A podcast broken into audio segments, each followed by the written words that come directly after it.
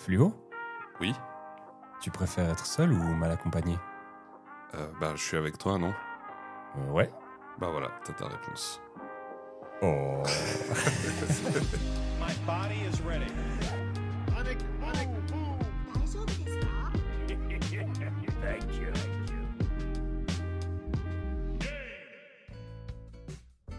Double bonjour, on se retrouve aujourd'hui pour un nouvel épisode d'Inventaire et ce, en dépit de la canicule. Quand je suis arrivé tout à l'heure au studio et qu'on s'est serré la main avec Pépi, nos mains étaient moites.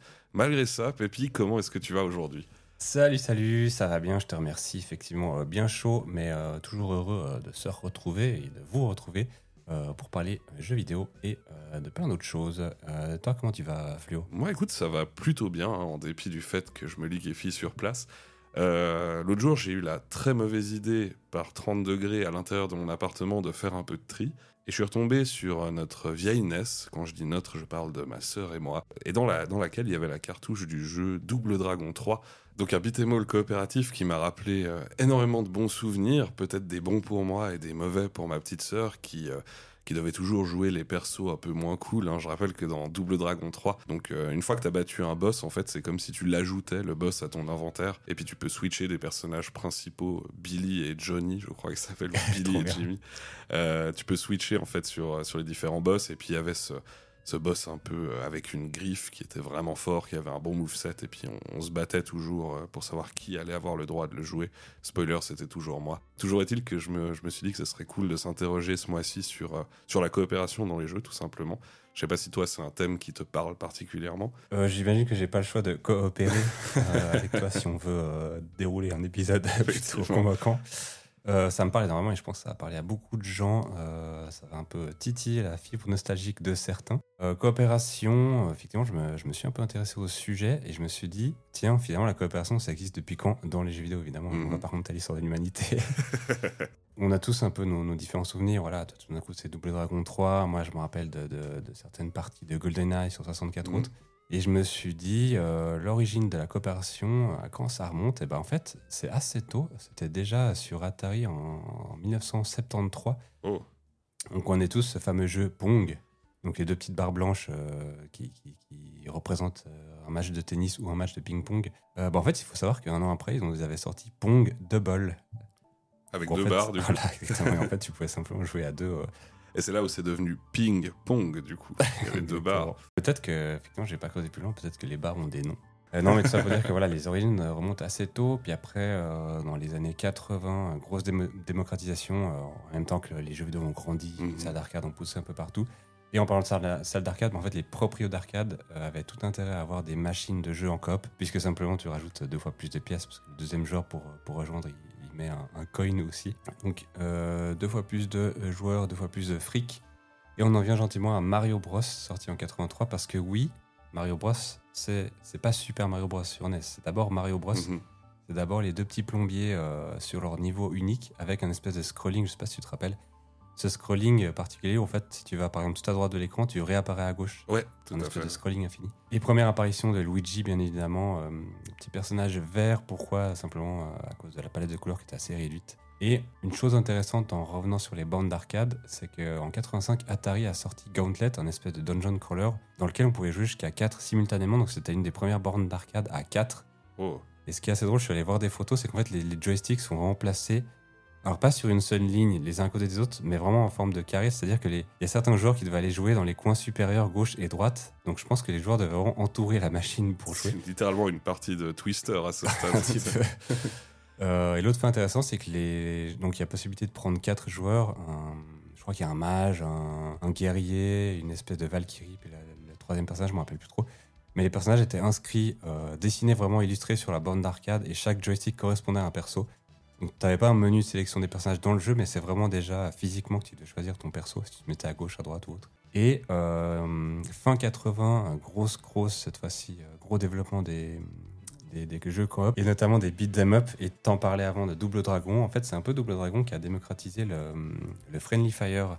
Donc la possibilité de, de taper Ouais. ses, ses potes in-game, qui avait lieu à beaucoup de disputes des fois. Oh, excuse, j'ai pas fait exprès, euh, je t'ai mis un German suplex alors que je voulais choper le gars d'à côté. Dragon 2, The Revenge, for your Nintendo Entertainment System. The best action game ever from Acclaim. Et gentiment, on en vient à l'ère euh, des jeux 3D. Tous les jeux de sport, notamment les Mario Party et tout ça, c'est vraiment à partir de la, cinquième génération, donc PS1, 64, que vraiment ça a apparu cette notion de jouer euh, en local, en tout cas sur son canapé, comme on dit. Ouais, ce qui est super intéressant, c'est que quand tu penses justement à toutes ces sorties euh, dans les années 80, des jeux coopératifs dans les salles d'arcade, tu penses principalement à deux types de jeux. Je pense que c'est vraiment ces deux types de jeux qui occupaient euh, pratiquement la totalité du paysage vidéoludique en salle d'arcade à ce moment-là à savoir les shooters d'une part et, euh, les beat'em all de l'autre. Euh, il y, a, y, a, évidemment des titres hein, qui, qui empruntent aux deux genres, comme Metal Slug par exemple, mhm. qui est une des premières grosses franchises à avoir très bien fonctionné en salle d'arcade en mode coop. Tu penses aussi, ben ça c'est plus tard dans les années 90, mais à Time Crisis. Euh, et à Double Dragon aussi. Alors, Double Dragon, il y a autre chose aussi que je veux préciser dessus qui est assez intéressant en termes de gameplay. C'est que la plupart des beat'em up, euh, on peut regarder un peu leur évolution graphique, etc. Mais la plupart fonctionnent un peu de la même manière. Donc, chacun joue un personnage. Si tu joues en solo, tu auras un peu moins d'ennemis ou des ennemis avec une barre de vie qui sera plus réduite que si tu joues en coop, en multijoueur. Mais globalement, les, personnages ont des, movesets, donc à l'ère Double Dragon, euh, à l'époque de Double Dragon, des movesets qui sont identiques, et plus tard, euh, qui, qui, qui diffèrent un petit peu en fonction du personnage que tu joues. Tu as la possibilité de ramasser des objets ou armes que tu fais tomber qui vont avoir une durée de vie limitée. Mais un truc qui était déjà présent dans Double Dragon sur NES et qui qui renforce vraiment cette idée de coopération, c'est qu'en fait, les deux personnages avaient un coup, euh, donc sauté en l'air avec un, coup de pied circulaire qui reprend, qui, qui reprend un peu la physique du Tatsumaki Senpukaku de Street Fighter. Et en fait, si tu le faisais parfaitement timé quand tes deux personnages étaient superposés, ça faisait un super kick en fait, ah qui one-shotait les ennemis. Et pour revenir à la petite histoire avec ma sœur, on avait vraiment appris à se coordonner pour le faire et puis battre les, les, les, ennemis et les boss plus, plus facilement. Donc déjà à cette époque-là, il y avait des vrais éléments qui demandaient de la mhm. communication en fait. C'était pas juste on joue au même jeu, chacun notre personnage.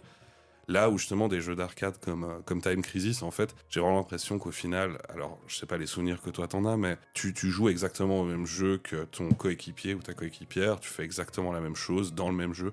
C'est juste que bah, c'est l'expérience, tu la vis à deux en fait. Il y a quelqu'un qui peut join, voilà. C'est ça. Euh, oui, tu me disais, j'ai des souvenirs, j'ai des souvenirs d'arcade. Euh, il y avait un bowling près de chez moi, il y avait la bande d'arcade Time Crisis. hyper bien. Et plus tard, je l'ai eu sur PlayStation 1, crois, oui. Euh, donc, il y avait le pistolet à la maison que tu pourrais brancher et tout ça sur, sur ta télévision. Et je suis méga triste parce qu'il y a quelques années en arrière, j'ai voulu y rejouer. Mais évidemment, sur les moniteurs modernes, ça, ça fonctionne plus parce que tu as vraiment un câble à aller brancher derrière, euh, derrière ta télé pour capter le signal, forcément. Donc, grosse tristesse, j'ai pas eu le courage de racheter une télé cathodique euh, pour la foutre dans mon salon. mais ça me plairait bien de rejouer à genre de jeu, c'était vraiment cool. Et Time Crisis, d'ailleurs, si je me trompe pas, l'expérience arcade et l'expérience salon étaient totalement différentes aussi. Alors, je crois que tu pouvais jouer aussi à deux en salon, mais il me semble que le jeu utilisait un système en borne d'arcade de, de pédales au pied hein, pour, euh, pour te protéger, c'est ça? Pour, pour esquiver les coups, te euh, cacher C'est beaucoup mieux foutu. Déjà, tu as, as, vraiment la sensation de, recul quand tu tires. Euh, mécaniquement, le, le, flingue, il a une espèce de. Enfin, c'est comme si le chargeur. je suis pas assez calé en armes. J'espère qu'il y a des experts en armes qui, nous écoutent. nous écoutent pour commenter. Mais bref, il y, a un peu de recul. Et effectivement, pour te mettre à, à, couvert, il faut appuyer sur une espèce de pédale au sol. Mhm. Je crois que tu la maintiens pour être à couvert et tu lâches la pédale pour, euh, pour, euh, pour viser en fait. Mhm. Et en salon, c'était un bouton, un petit bouton sur le côté du flingue. Donc vous n'avez pas l'effet de recul et c'était un bouton que tu, tu, maintenais ou pas. Euh, mais c'est quand même assez chouette, une, bonne expérience. Quelqu'un, quelque part, monte un complot contre le gouvernement. Une république est en danger. Il est temps d'intervenir. Richard Miller. Time Crisis.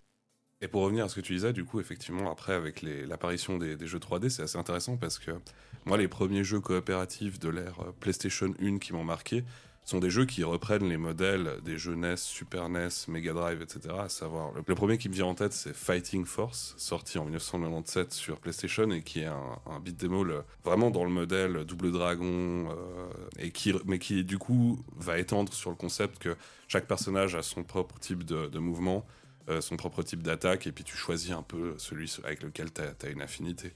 Et pour rester sur cette évolution technique, dont je parlais de la, de la génération PlayStation 1, 64, etc., en fait, ce qui est assez euh, intéressant, c'est que techniquement, déjà les jeux de cette époque-là euh, auraient pu permettre un multi à plus que 4 joueurs. Mais en fait, c'est un peu l'industrie qui a, qui a posé ce, ce- ce multi à 4 joueurs max en tant que standard Mhm. pour plusieurs raisons.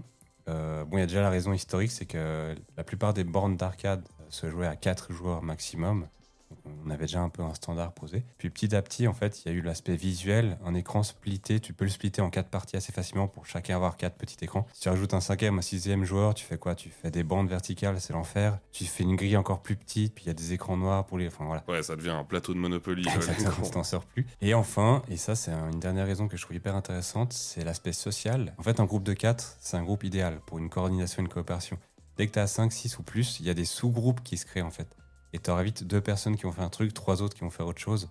Et, euh, et je trouvais la, la raison assez intéressante. Et, euh, et c'est un peu finalement l'industrie qui nous a imposé ce, ce Mhm. multi à 4 max. Concernant en tout cas le coop local avec écran splitté, hein, évidemment qu'après, avec l'apparition du jeu en ligne et tout, euh, on connaît maintenant les MMO et compagnie. Et pour rester sur ce, ce split screen, donc cet écran splitté, en 2011, euh, Sony a sorti un, un moniteur 3D, donc une télévision 3D, Mhm. pour voilà, regarder les films ou autres, hein, ça on connaît. Et en fait, ils ont créé une technologie qui s'appelle le Simul View. En fait, ils utilisaient leur affichage 3D pour afficher deux images en 2D, donc deux images Full HD en, en 2D, euh, distinctes à partir d'un seul et même écran. C'est-à-dire que chaque joueur, en portant les lunettes 3D, voit sa partie, mais pas celle de l'autre, dingue. simultanément. En fait, cette technologie utilise ce qu'on appelle les occultations alternées. C'est-à-dire qu'à l'origine, les lunettes 3D, on se rappelle tous des trucs en carton euh, rouge et bleu ou rouge et vert, simplement pour masquer euh, un signal et un autre. Petit à petit, il y a eu ces grosses lunettes un peu plus épaisses qu'on avait d'ailleurs dans les cinémas il y a encore quelques années. Mhm. En fait, ça, ça envoie un, un signal et ça va occulter une frame sur deux, quelque chose comme ça. Et ça va une fois masquer ce qui s'affiche sur notre œil droit, une fois sur notre œil gauche. Puis en, en alternant les, les masques, finalement, tu crées une forme 3D. En fait, ils utilisent cette même technologie pour masquer euh, constamment le- l'écran du joueur 1 ou du joueur 2 pour que tu puisses voir que ton écran. Donc, j'ai pas été voir de vidéo de ce que ça donne si tu regardes sans lunettes. Je pense que tu dois avoir une superposition des deux parties. Ouais. Mais, euh, mais je trouvais le concept intéressant. Maintenant, évidemment, ça a bidé parce que euh, c'est inconfortable de jouer avec des lunettes 3D, parce que ça a un coût, parce que finalement, il y a peu de jeux qui utilisent cette fonctionnalité. Et euh, le problème, c'est qu'ils sont arrivés en 2011-2012. Et à cette époque-là, la coop locale face au online, tu vois, était déjà en train de, péricliter un petit peu. Moi-même, en fait, sans le savoir, j'avais acheté un- une télévision Sony euh, 3D. J'avais reçu mon petit pack de lunettes. J'avais testé un film, j'ai regardé 12 minutes. Je me suis dit, ah, ah, c'est drôle, bon, ça me saoule. Et au pif, j'ai regardé dans mes jeux, et à l'époque c'était Killzone 2 ou 3, peut-être Killzone 3 sur PS3. Euh, C'est un FPS, hein, c'est ça? FPS euh, futuriste. Et, euh, et au dos de la boîte, j'ai vu Ah, fonctionnalité 3D. Je fais Non, incroyable, vas-y, je vais tester et tout. Et à part ça, c'était assez bluffant. hein. Le, le gun en, première, euh, en premier plan était sortait vraiment de, de la télé, avec les mains du joueur et tout. Puis t'avais vraiment les différents plans euh, derrière qui étaient un peu découpés comme ça. Donc assez cool, mais voilà, comme d'habitude, avec ce genre de technologie, tu joues vite euh, quelques minutes, quelques heures, puis tu passes un peu à autre chose. Quoi. Un autre très bon souvenir que je garde, c'est un jeu qui est pas forcément connu pour être coop et un jeu un, un peu niche, je crois, sur PlayStation 1 qui est Die Hard, euh, la trilogie, donc en fait qui est constituée de trois jeux. Je sais pas si t'avais joué Et à mignon, ouais, qui est assez incroyable. Donc, t'as as Piège de cristal, euh, qui est le premier film et le premier jeu, qui est un jeu à la troisième personne, un peu vu de haut, où tu déplaces John McClane dans, dans les dédales de, de cet immeuble. Il y a le deuxième, qui est euh, donc un. Journée en enfer, non pas Non, ça c'est le le troisième. Euh, c'est 58 minutes pour vivre, je crois, le deuxième, et qui se passe dans un aéroport euh, avec de la neige autour. Et celui-là, c'est un shooter à la première Mhm. personne. En fait, non, tu vois même pas l'arme, c'est un pur shooter à l'ancienne où t'as que la cible. Et le troisième, Journée en enfer, qui est une sorte de crazy taxi euh, où tu. Un driver, un peu, d'un- ouais. Au driver, ouais, exactement. Et je me rappelle que de façon totalement aléatoire, dans le deuxième, il y avait un mode coop qui rajoutait simplement une deuxième petite cible bleue. Et du coup, il n'y avait pas de split screen. C'est chacun avait sa cible et, et visait là où il Chacun Exact. Enfin, pour dire qu'il y, avait aussi moyen d'avoir des jeux Oui, en coop sans split screen. Ouais. Euh, bah, un peu à la Time Crisis en fait.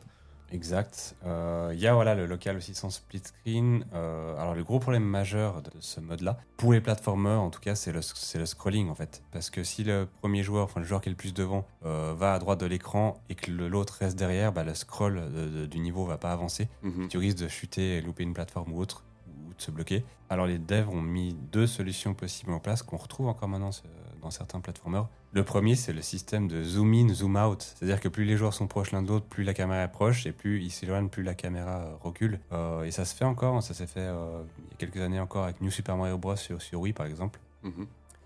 Ça permet d'avoir un écran euh, jusqu'à 4 joueurs. Peu importe si les 4 joueurs partent chacun de- d'un côté du niveau, la caméra va juste reculer à mort, puis on sera tout petit. Ça permet aussi à celui qui a la moins bonne qualité euh, visuelle de gronder ceux qui prennent trop leur temps derrière. Exactement. Ou l'autre, qui est hyper intéressante, je trouve, c'est l'écran unique. Donc les deux joueurs sur- sont, sont sur le même écran. Mhm. Mais s'ils s'éloignent trop, l'écran se split à ce moment-là. Ah, Et ça, on le retrouve pas, pas, pas dans tous les jeux, mais je trouve que c'est une mécanique qui est, qui est hyper intéressante. Euh, et Rockstar, en 2005, l'avait fait dans The Warriors, un jeu, un beat, beat 'em all euh, hyper cool à la troisième personne en 3D, euh, basé sur le, sur le film euh, de 1979. Ok. Warriors. Et en fait, c'était un des premiers à ajouter cette fonction euh, pour la première fois dans un jeu vraiment à la troisième personne en 3D. Et ce qui est assez drôle, c'est qu'un an avant, toujours Rockstar donc avait sorti leur fameux GTA San Andreas, incroyable. Et il y avait un mode deux joueurs dans GTA San Andreas. Je Non. sais pas si tu te rappelles. Alors, je Non. savais pas qu'il y avait un mode. euh, Mais c'était le fantasme coup, absolu, le rêve de GTA tout le monde. avec Andreas, alors. cette fois. Voilà, exactement. C'était le rêve de tout le monde, je me rappelle. À mon époque Euh, Quand, voilà, on a fait, on- à l'époque, on faisait GTA 3, GTA Vice City, tout ça, incroyable. Et sur les forums de jeuxvideo.com, on se rêvait, je me rappelle, il y avait un topic. Imaginez GTA en mode multi, on pourrait foutre la merde à plusieurs, ça serait trop bien et tout. On fantasmait un peu sur plein de trucs. Ouais. Et tout d'un coup, GTA San Andreas sort, sort, bim, mode multi, on était, ah, mais non, incroyable. Alors, c'était hyper mal foutu, parce que c'est pas un mode que tu peux choisir dans les menus. En fait, il fallait jouer en solo dans la map et tout. Et à plusieurs endroits de la map, tu avais des petites icônes de, de- de deux petits personnages, un peu planqués dans les maisons en plus, ça voulait rien dire. T'allais sur cette icône, à partir de là, le deuxième joueur pouvait join, il pouvait choisir un des persos random, un des PNJ random de- du jeu. Et tu te baladais comme ça à, à deux dans San Andreas à foutre la main, c'était trop bien. Sauf que quand tu t'éloignais à plus de X mètres, les joueurs se figeaient en fait. T'avais une barrière invisible, et dans San Andreas, faut savoir que tu peux faire tout et n'importe quoi. T'as des avions de chasse, t'as Mhm. des jetpacks, et, et des fois tu prenais le jetpack, pouf, tu commençais à t'envoler à 10 mètres, et euh, t'étais figé dans le ciel parce que le mec, en fait, il restait Il en restait bas, en bas. la barrière euh, invisible. Invisible, ouais. Et c'est assez drôle parce que finalement, un an après, dans The Warriors, ils ont géré, ils ont réglé le problème, pardon, en faisant ce split. Qui euh, apparaît naturel, que. voilà, ouais. Ce qui est hyper logique. En fait, je crois pourquoi, pourquoi ils n'ont pas fait ça. Et encore une autre anecdote de San Andreas, quand tu prenais une moto aussi à deux, t'es à deux comme ça, tu vas à McDo sur la route, t'as le deuxième qui est derrière qui se pète la gueule, bah, pff, la moto s'arrêtait net, mais c'est même pas que tu faisais un accident, c'est qu'elle s'arrêtait net d'un coup, tant que le mec était à la traîne derrière. Donc ça donnait des situations complètement improbables et, et assez drôles. You got the stuff?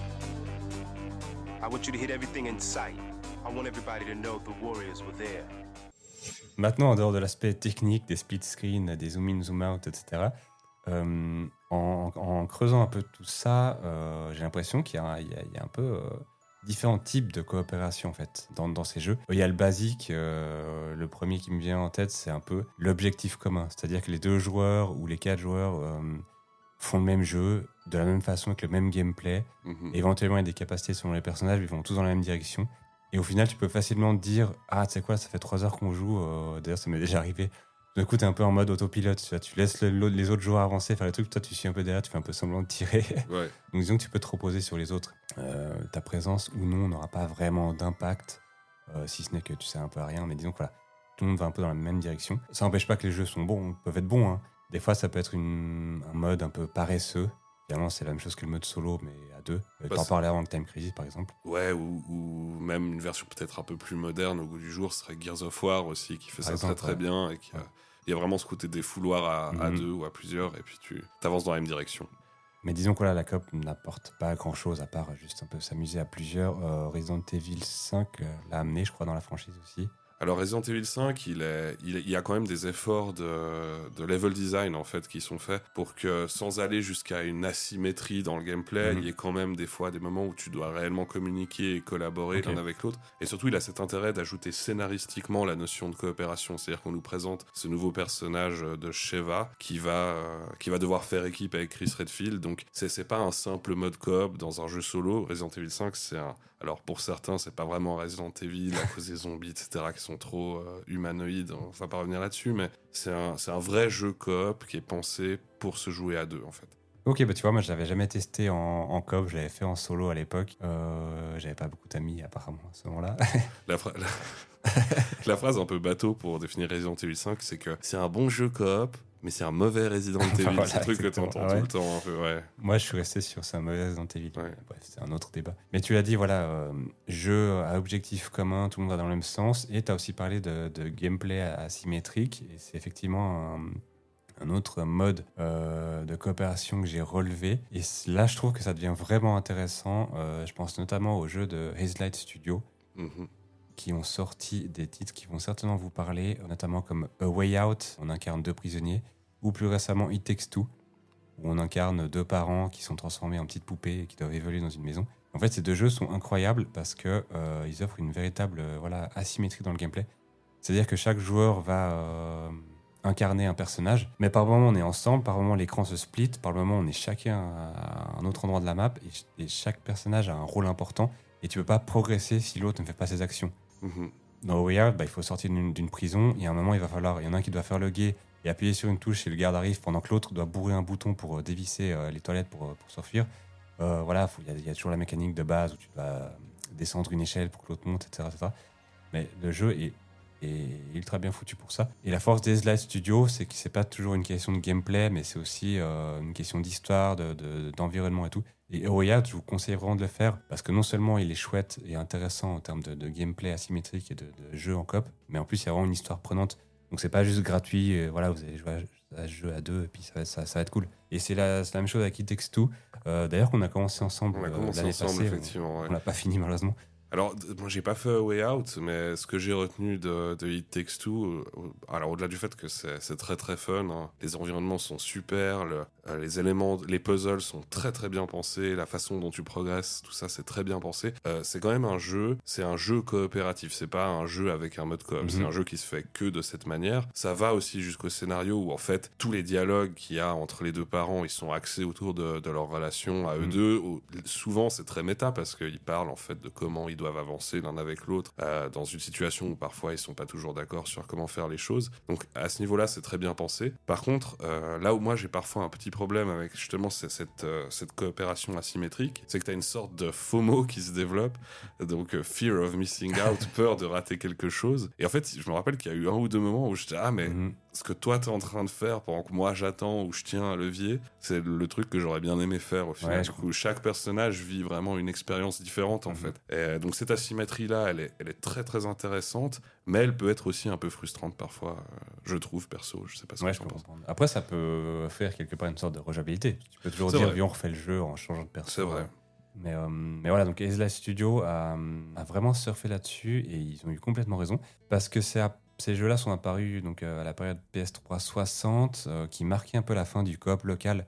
On était vraiment sur le online à fond la caisse avec des Mhm. Call of Duty et compagnie. Euh, les derniers, bah, tu l'as dit, c'était Resident Evil 5, il y a eu Halo 3 aussi qui, qui- qui avait un mode coop assez, assez chouette. Et petit à petit, ça disparaissait. Et Ezlight a su vraiment se démarquer en proposant quelque chose de très demandé, mais pourtant qui se faisait plus.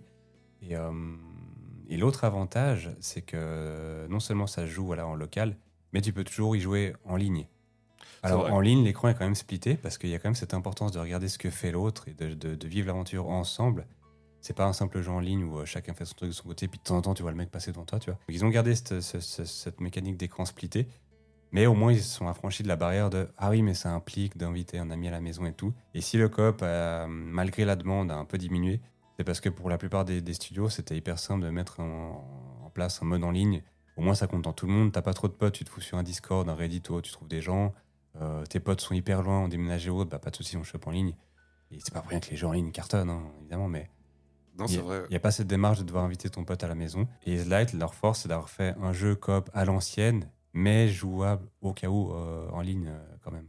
You need to rebuild your relationship into a relationship. Ouais, c'est intéressant ce que tu dis, parce que ça me rappelle euh, quelque chose d'assez frustrant qu'on avait vécu. Alors autant j'ai, comme je le disais, bien apprécié l'expérience euh, Resident Evil 5, qui avait justement euh, le mérite de- d'apporter des, des vrais éléments coopératifs dans, dans l'aventure, autant je me rappelle aussi, euh, et cette fois-ci avec un peu plus d'amertume, euh, de Dead Space 3. Je sais pas si toi tu l'avais fait. Non, j'ai fait les deux premiers que j'ai adoré. Le 3, j'étais trop chaud et j'ai lu plein de tests euh, négatifs et du coup, ça m'a refroidi.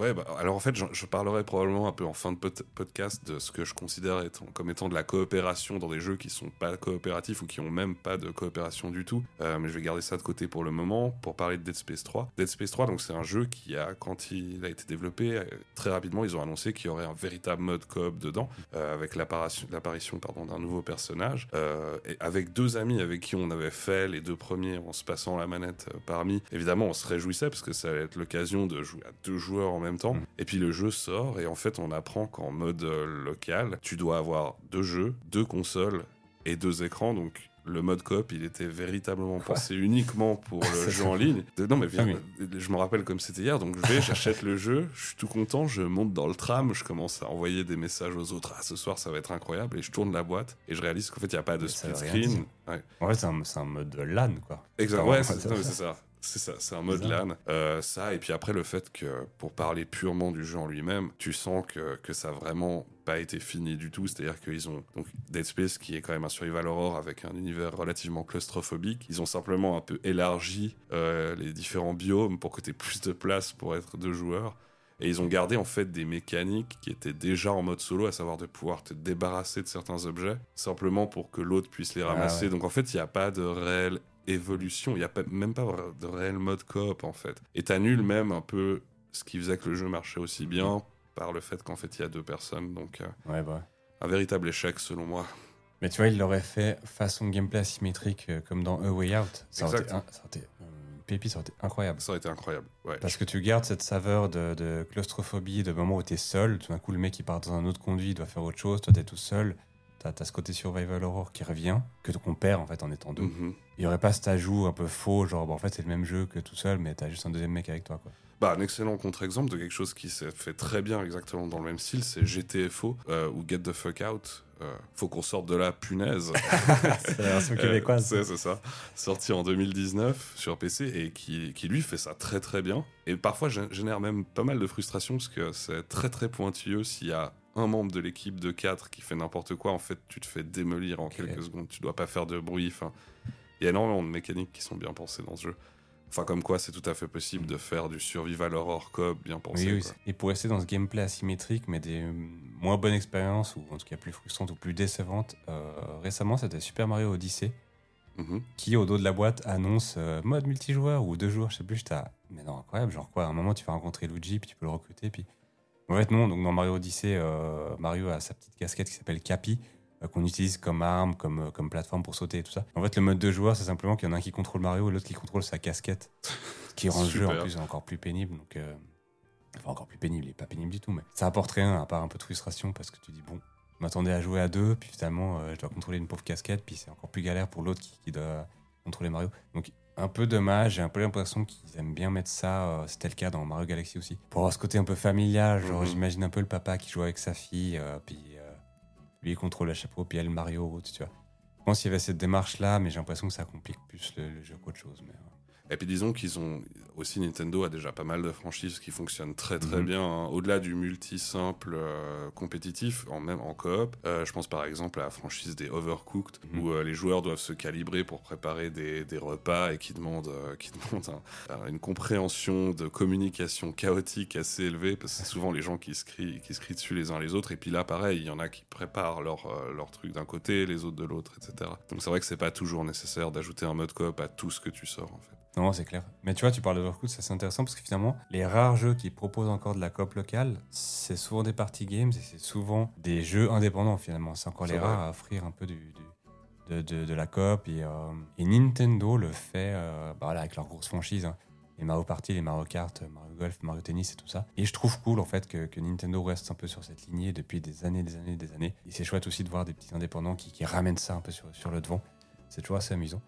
Et pour rester du coup sur Nintendo et le gameplay asymétrique, euh, un autre jeu qui lui par contre était super chouette dans, dans sa mécanique, c'est euh, Zelda Force World, donc un Zelda en multi. Euh, J'avoue que c'était un peu le rêve de tous les gamins, Non, pas vraiment. en tout cas moi, me concernant. Non mais c'est voilà en, en tant que gros fan de la franchise Zelda, pouvoir jouer à Zelda à plusieurs, c'était assez fou. Mhm. Et Force World, c'était d'abord un mini-jeu sorti sur le portage de A Link to the Past sur Game Boy Advance. Ok. Donc, A Link to the Past sorti sur SNES euh, au milieu des années 90. porté sur Game Boy Advance, mais dans ce portage, il y avait un mode Force Word. Donc c'était une petite aventure où tu pouvais enchaîner les donjons et tu pouvais jouer jusqu'à 4 joueurs et 4 petits links, un de chaque couleur. Et finalement, euh, ils, ont, ils ont sorti euh, Zelda Force Wars Adventures, donc un vrai jeu entier sur GameCube.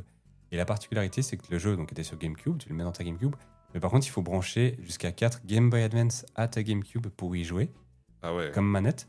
Et en fait, les 4 joueurs sont à l'écran euh, de la télé, machin, tu fais tes aventures, et tout d'un coup, quand tu rentres dans une grotte ou un puits ou autre, bah, tu passes dans ta Game Boy Advance. Et tu continues secrètement ta partie, pendant que les autres font leur business, et hop, tu ressors de, de la grotte, et là, tu es de nouveau sur l'écran à 4.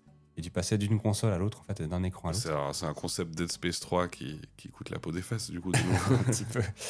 Mais, euh, mais il était intéressant, puis il avait un peu cette patte graphique euh, hyper chouette qu'ils avaient utilisée dans Wind Waker déjà, Mhm. avec le petit tooling et tout. Donc, Mais qui, du coup, est un remake de ce mode de Link to the Past ou c'est une, une extension vraiment de, de ce mode-là? C'est une, même pas une suite, comment dire. C'est la version améliorée. Si Ouais, c'est une suite ouais. spirituelle avec. Exactement. Ouais, ok. Wade, you're not thinking we should mess with the sterilization system, are you? Maybe. Isaac, it's gas that eats your face. Come on. What's the worst that can happen? It's gas that eats your face. Donc euh, voilà, un type de coopération euh, qui parfois ne fonctionne ou ne, ne peut ne, ne pas fonctionner, mais, euh, mais, mais toujours intéressante. Et enfin, la troisième que j'avais un peu notée, c'était la coopération que je dirais indirecte et qu'on retrouve dans, dans- dans quelques jeux récents, surtout, euh, notamment les, les- les Dark Souls, Mhm. leur système de, de messages par exemple. Ouais, les Dark Souls, euh, donc euh, oui, t'as totalement raison d'appeler ça indirect ou, ou on pourrait dire même invisible en fait. Où euh, l'aide vient de joueurs qui ont déjà emprunté le sentier sur lequel vous vous situez en tant que joueur et qui vont pouvoir vous donner des conseils. Alors dans Dark Souls, c'est assez intéressant parce que ça peut être aussi des faux conseils. hein. Ça peut être du, pur troll et puis euh, essayer de te piéger. Mais toujours est-il qu'il y a l'option de marquer quelque chose au sol. Donc c'est euh, des dialogues déroulants où on peut faire des choix et pour créer des phrases en fait qui sont plus ou moins précises et avertir que par exemple il y a une arme pas loin ou un type d'ennemi trop fort pas loin, etc. Il y a aussi la possibilité d'invoquer d'autres joueurs qui auraient laissé une marque d'invocation au sol. Toujours est-il que c'est c'est une coopération qui peut se faire euh, uniquement si on le décide, à savoir que ces messages au sol et ces marques d'invocation dénaturent selon moi énormément l'environnement du jeu. Donc c'est visuellement c'est quelque chose qui charge beaucoup l'environnement, qui le dénature pas mal. Euh, là où un jeu qui a un peu le même type de coopération selon moi comme Death Stranding fait Mhm. ça très très bien. Euh, dans- je pense qu'on va parler un peu plus de Death Stranding, mais pour faire court, les autres joueurs vont laisser des éléments dans le décor qui vont constituer en fait l'environnement, mais qui font sens comme euh, une corde euh, au bout d'une falaise pour pouvoir descendre en rappel, ou alors euh, un pont en fait même construit par-dessus un ruisseau. Et dans Death Stranding en plus, ça fait directement euh, écho à l'interconnectivité dont le jeu parle. En fait, c'est le plot, oui, c'est le plot de base. hein, c'est relier, euh, voilà, c'est relier les villes, créer des liens et tout ça. Mhm. Et c'est toujours un peu ces, ces délires euh, philosophiques euh, de, de Kojima. Euh, il a poussé le vice jusqu'au bout, mais je le trouve plus intéressant que dans Dark Souls. Dans Dark Souls, j'ai l'impression que c'est une aide facultative. Là où dans Death Stranding, oui, tu peux jouer hors ligne et puis désactiver ça. Mais Mhm. c'est une aide qui est bienvenue et qui est bien implémentée autant dans le scénario que dans le jeu. En fait, c'est cette connexion, connectivité entre les mondes. Et c'est toujours hyper plaisant de galérer, de marcher comme ça à travers la montagne pendant des heures, des heures, être coincé au pied d'une falaise, puis d'un coup voir qu'un mec avant toi, dans un autre monde, dans sa partie, a laissé une échelle. Et en fait, tu peux que le remercier. Que t'as- Ouais. Mec, merci d'être passé par là, d'avoir droppé cette échelle. Moi, j'en avais plus. C'est un feeling qui est, qui est vraiment particulier et que tu retrouves pratiquement dans aucun jeu. Mhm. Alors dans Dark Souls, effectivement, il y a un élément un peu similaire où tu as, ce sentiment que quelqu'un est déjà passé par là et puis a décidé de penser un peu aux autres. Mais c'est vrai que c'est vrai que dans Death Stranding, il y a vraiment ce truc. L'anecdote que tu viens de raconter, elle fait énormément écho à, à un de mes runs du jeu où, mes bottes allaient lâcher, euh, j'allais tout perdre en fait, et quelqu'un a laissé la corde parfaite. Et Mm. tu, tu penses du coup aux autres joueurs, et c'est non, c'est vraiment très très bien fait. Tu sens plus une main tendue que, que dans Dark Souls. Après, c'est parce qu'aussi la mécanique est pas la même. Euh, Dark Souls, c'est des messages que tu laisses. Donc c'est plus ah ouais, sympa, machin. Tandis que Death Stranding, tu as vraiment un objet physique qui apparaît dans ton monde, où là, tu sens plus vraiment le, le- le service rendu. Et pour revenir sur les messages de, de- de- de- des Dark Souls et aussi d'Elden Ring, euh, ceux qui ont fait Elden Ring, ou même d'ailleurs des Dark Souls, ont certainement dû tomber plusieurs fois sur le- la phrase « Essayez doigt, mais trou ». Et c'est devenu, c'est devenu un peu des, des, des mimes sur Internet. En fait, comme l'a expliqué Fluo, euh, pour laisser le message, c'est pas juste un clavier qui apparaît et puis tu, tu tapes ce que Non. tu veux. En fait, c'est Non. des, des mots-clés que tu choisis par catégorie, des verbes, sauter, essayer, je ne sais quoi, des injonctions, attention et tout ça. Et des objets, euh, pièges, trous, euh, ennemis, tout ça. Donc il y a une phrase qui a été constituée qui revient souvent, c'est essayer, donc le verbe essayer doit, virgule, mes trous. Et moi, je la voyais beaucoup auprès des cadavres ou des statues. J'étais, ah, mais c'est quoi Genre, oui, super, je dois mettre mon doigt euh, dans sa bouche, j'en sais rien. J'ai senti la blague, mais j'ai pas tout capté. Au bout de plusieurs heures de jeu, en fait, je l'ai traduit en anglais. Et en fait, c'est try finger but hole. Ce qui fait donc try finger but hole, donc essayer de lui foutre son doigt dans le cul. Et en fait, les mecs se sont amusés avec les mots-clés à composer une autre phrase. Et c'est devenu hyper drôle. En fait, c'était d'autant plus drôle après coup et déstabilisant en français parce que ça veut rien dire en français.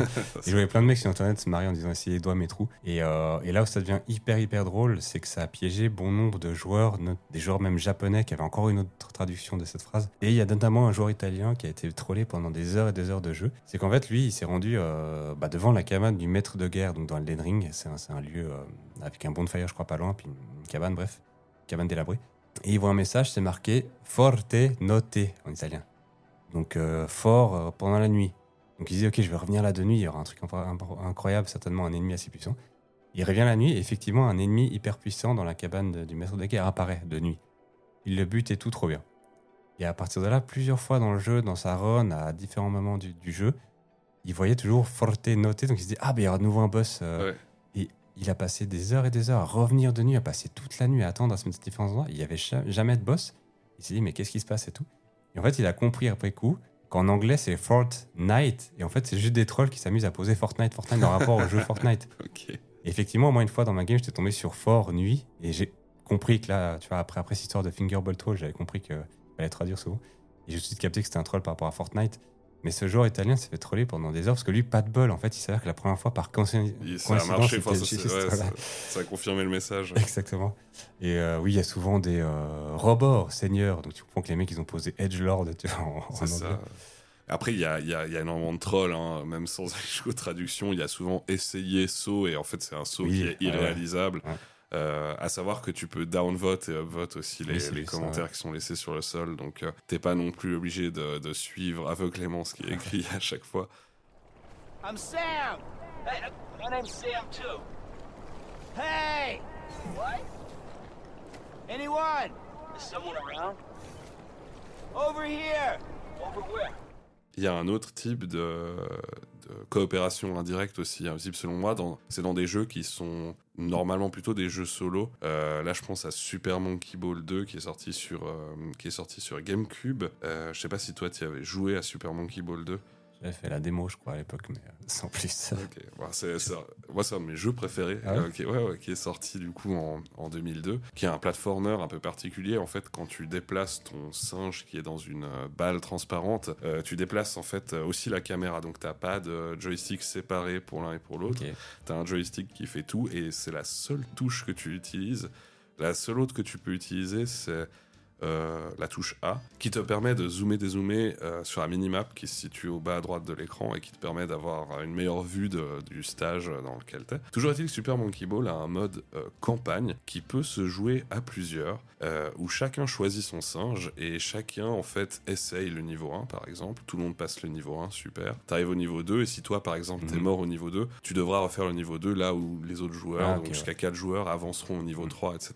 Ce qui est super intéressant, c'est que sans que ça soit de la réelle coopération, il y a quand même cette forme à la fois d'observation des autres joueurs euh, qui va te permettre toi d'avancer au même stade qu'eux. Le but étant de se serrer les coudes pour arriver le plus loin possible. Une fois qu'un des joueurs n'a plus de vie, ben, il, simplement il peut plus jouer. Ce que je trouve très chouette aussi, c'est que tu retrouves cette idée de passage de manette, à savoir que tu peux soit jouer à quatre manettes, euh, où tu attends ton Mhm. tour, ta manette dans les mains, ou alors tu peux également jouer avec une seule manette à quatre, euh, ce qui est assez particulier et, euh, et qui reprend en fait cette idée assez chouette de, de mettre de la coopération toi-même dans, des- dans des jeux qui sont pas Ouais, coopératifs du tout et de faire un jeu solo en fait Mhm. à trois ou quatre et de te passer la manette. Je garde des très bons souvenirs de Project Zero qui était un survival horror ultra effrayant, Fatal Frame je crois aux USA. euh, et qui faisait tellement peur qu'en fait on était obligé de se passer la manette et finalement mais là j'ai- joué Mm. 10 minutes enfin j'ai trop peur c'est à toi de jouer Euh, du coup c'est pas vraiment de la coopération mais c'est une forme de Tu peux te la créer. Moi, tu peux fait- te la créer Je fais exactement beaucoup ça avec GTA Vice City. ouais Euh, avec un pote, on... on faisait des runs, donc pas des missions, on faisait des runs foutage de merde comme euh, bon, fait GTA. Puis le but c'était de foutre le, le- le plus de boxons possible jusqu'à ce que tu meurs, puis dès que tu meurs, tu passes à manette en fait, puis c'était assez drôle.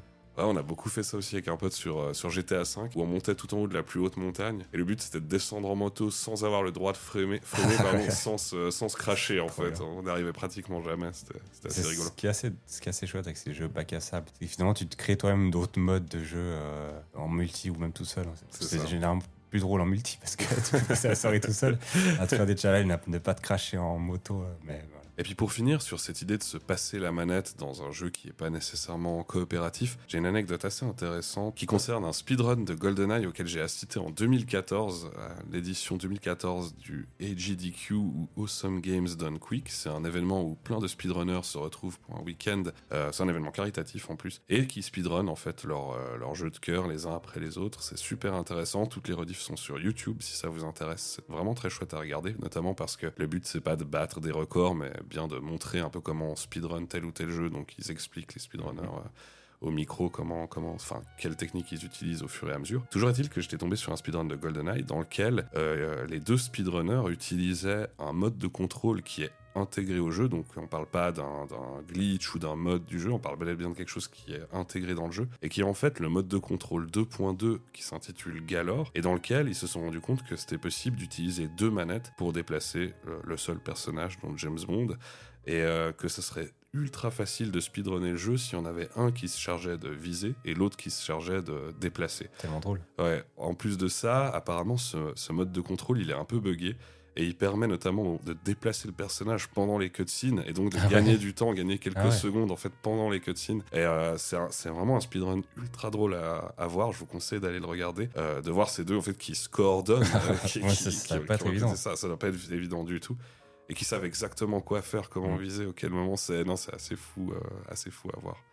Mais je trouve assez dingue qu'ils aient implémenté ça par défaut dans le jeu. J'ai- pas la moindre idée de pourquoi ils ont mis ça dans le jeu. C'est c'est tellement drôle. C'est très bizarre. Qui a l'idée Et on va faire un mode où on peut contrôler un seul et même joueur à deux, mais c'est. Mais comme tu dis, en termes de coordination, ça, ça doit être assez, assez dingue. C'est ça. Les deux joueurs, d'ailleurs, si la, run vous intéresse, sont, leur, leur surnom, c'est Bass Boost. Bass Boost, c'est ça. Et White Hose.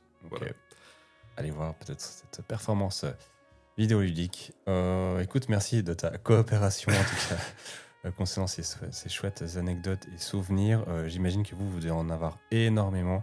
Euh, on est un peu tous passés par là, hein, donc on se réjouit de voir un peu euh, ce, que, ce que vous avez à dire là-dessus, vos expériences. Euh, N'hésitez pas, hein, comme d'habitude, voilà, à nous laisser des petits mots, nous suivre un peu partout sur les réseaux, Inventaire Podcast. Euh, moi, je te dis merci beaucoup, Fluo.